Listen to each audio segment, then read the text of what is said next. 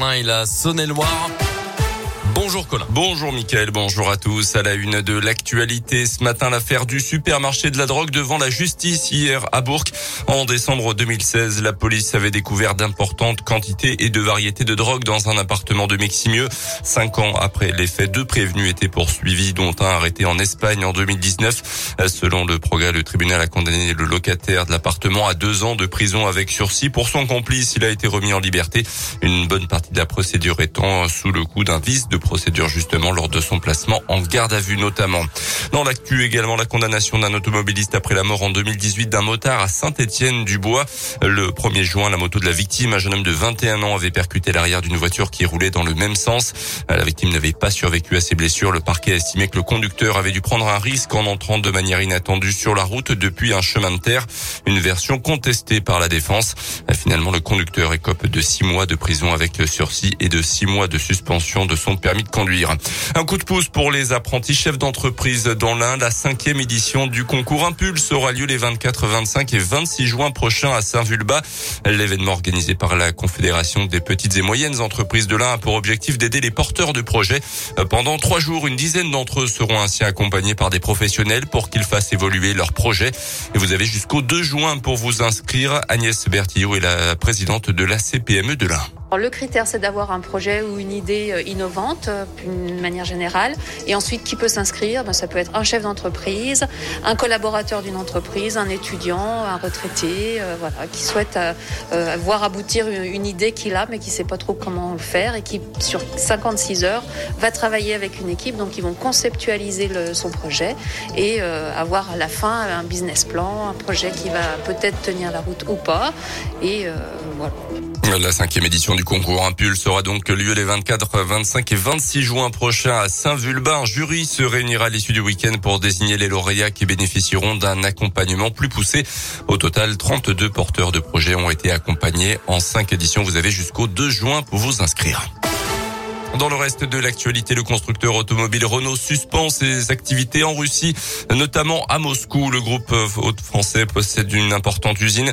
Annonce hier qui intervient après les déclarations du président ukrainien devant le Parlement. Volodymyr Zelensky hier après-midi mis la pression sur plusieurs entreprises françaises actuellement présentes en Russie comme Renault donc, mais aussi Auchan et Leroy Merlin, les accusant de soutenir l'effort de guerre de Vladimir Poutine en Ukraine. Renault étudie également les options concernant sa participation dans sa filiale russe.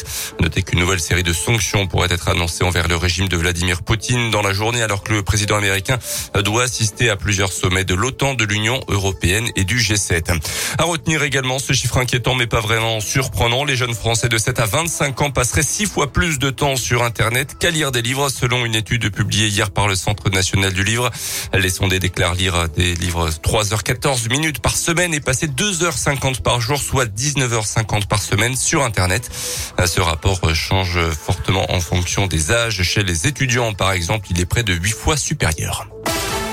Les sanctions contre la Russie continuent également de s'appliquer dans le monde du sport. La Fédération internationale de natation a finalement exclu hier les Russes et les Bélarusses des championnats du monde en juin à Budapest. La Russie qui a d'ailleurs déposé hier sa candidature officielle pour l'organisation de l'Euro de foot en 2028 ou 2032.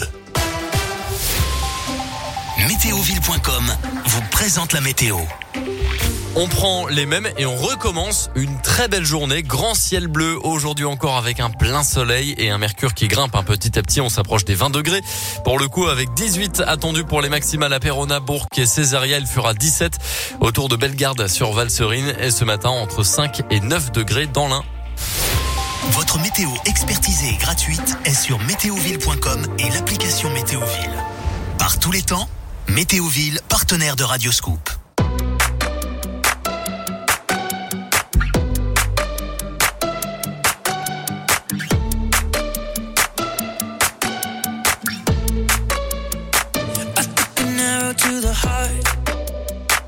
I never kissed a mouth that tastes like yours. Strawberries and a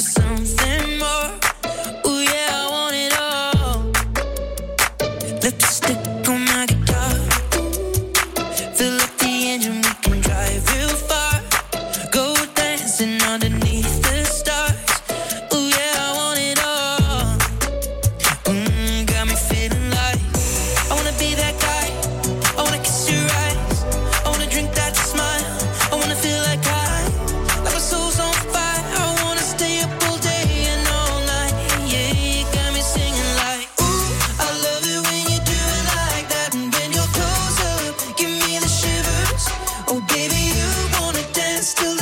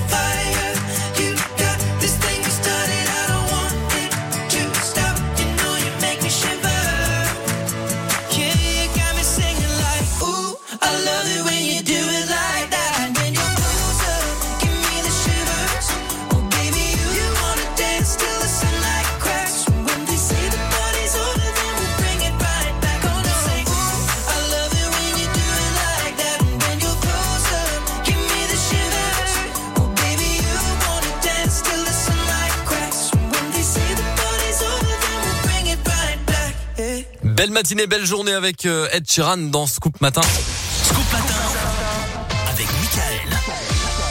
Et on va pas tarder à vous offrir encore une fois des places pour le Scoop Live du 7 avril. Hein, vous le savez, c'est à Equinox que ça va se passer, donc très belle salle pour accueillir à peu près 5000 d'entre vous. Ça va quand même être une belle fête, une belle fête d'anniversaire pour Radio Scoop avec tout plein d'artistes. Il y aura notamment Kinvey, Aliel, Amir, Cephaz.